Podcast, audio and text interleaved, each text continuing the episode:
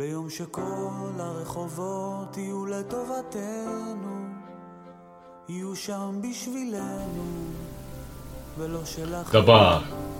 Das hebräische Wort Dabar kann vielfältig übersetzt werden mit Sache, Begebenheit, Meinung oder auch einfach Wort. Dabar ist ein Podcast von und mit Dr. Martin Steinbereitner. Wir wollen Ereignisse, Meinungen und Dinge die uns in der letzten Zeit bewegt haben, achtsam hinterfragen und einige Tipps geben, wie diese uns verändern können. Viel Vergnügen.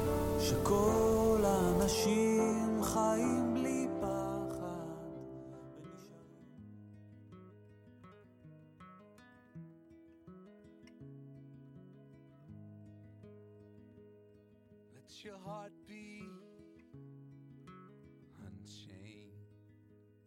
Let your skin be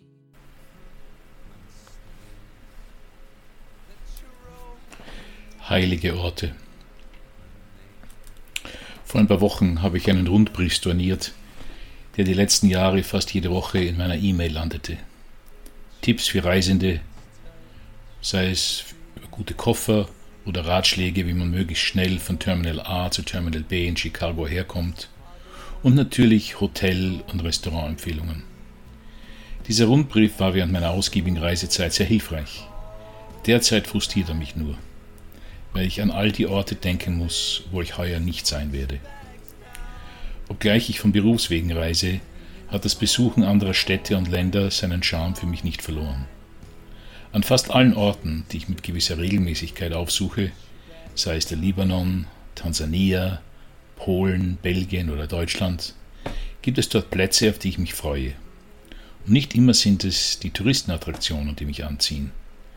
Es kann ein schöner Ausblick sein oder ein verzauberter Garten wie im Musée Rodin in Paris. In Krakau ist es das verstaubte Café Camelot. In Belgien ein gewisser Wald. Was wohl all diese Orte gemeinsam haben? Irgendwie verbinden wir mit ihnen gewisse Erinnerungen oftmals auch Stille und Abgeschiedenheit. Und häufig haben wir dort besondere Emotionen empfunden. So werde ich meinen Besuch in Yad Vashem in Israel nie vergessen, noch das Lincoln Memorial in Washington. Und selbst jene unter uns, die nicht viel reisen, haben sicher ihre besonderen Plätze, zu denen sie immer wieder zurückkehren, denn sie tun der Seele gut. Wir erinnern uns dort an gewisse Menschen oder Ereignisse, oder wir verbinden mit ihnen einen besonderen Zauber. Deshalb erlauben Sie mir in diesem Zusammenhang von heiligen Orten zu sprechen, im ursprünglichen Sinne des Wortes, nämlich besonders, speziell, außergewöhnlich, nicht alltäglich. Eine Bekannte von mir empfindet den Strand und das Meer als einen solchen Ort. Ich muss sofort an eine Ecke im Wienerwald denken, andere wiederum haben eine Kirche oder Kloster im Sinn, andere ein Museum. Selbst das Schubert-Lied Der Lindenbaum beschreibt einen solchen Ort und seine Mischung aus Nostalgie, Erinnerung und magischer Anziehungskraft. Was erklärt die Wirkung dieser Orte? Ihre ästhetische Ausstrahlung? Manchmal, aber nicht immer. Die damit verbundenen Erinnerungen? Vielleicht aber manchmal können wir uns gar nicht mehr so genau erinnern, was diesem Platz ursprünglich seine Magie verlieh.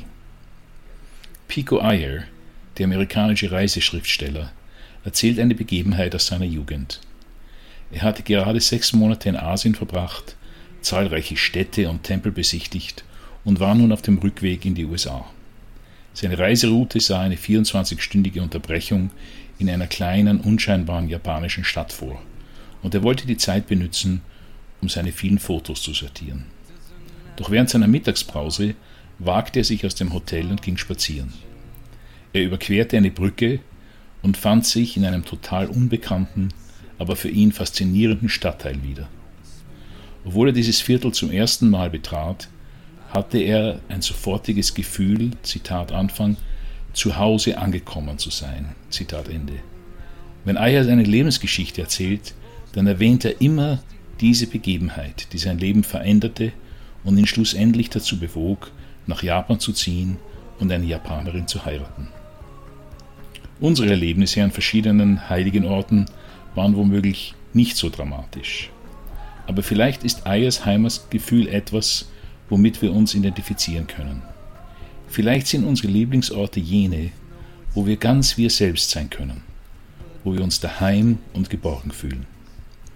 Ich bin wohl nicht der Einzige, dessen Reiseambitionen beschnitten wurden durch die letzten Monate. Sowohl Geschäfts- als auch Urlaubsreisen sind schwierig, wenn nicht gar unmöglich geworden. Doch müssen wir uns deshalb der Magie heiliger Plätze komplett entziehen?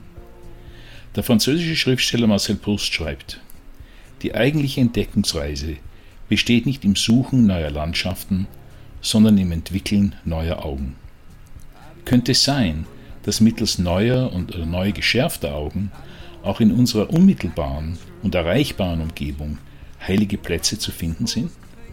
Ein Freund von mir, ein leidenschaftlicher Fotograf, hat seit März hunderte Bilder von Vögeln geschossen, die er davor nie bemerkt hatte, obwohl sie sicher auch schon vorher bei ihm nisteten.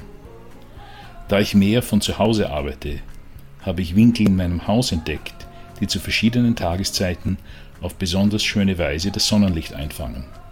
Und so verkrieche ich mich dorthin zurück, wenn ich Licht und Ruhe brauche. Versuchen wir in dieser Zeit, wo uns der Zugang zu unseren üblichen geheimen Plätzen verschlossen ist, neu aufmerksam zu werden für heilige Plätze in unserer unmittelbaren Umgebung. Manchmal bedarf es einfach eines Bitte nicht stören Schilds, ein paar Räucherstäbchen oder eines Kopfhörers, um diese Plätze zu heiligen und zur neuen Heimat zu erklären.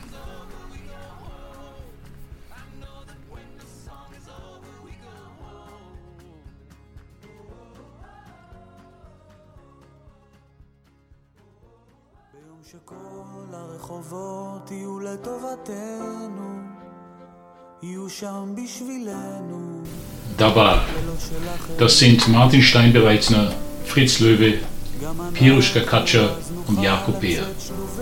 Wenn Ihnen diese Episode gefallen hat, dann abonnieren Sie dabei auf iTunes, Spotify oder woher Sie sonst immer Ihre Podcasts beziehen und empfehlen Sie uns weiter. Für Fragen, Anregungen und Feedback sind wir dankbar. Finden Sie uns einfach auf Facebook unter Einstein Podcasts. Bis zum nächsten Mal.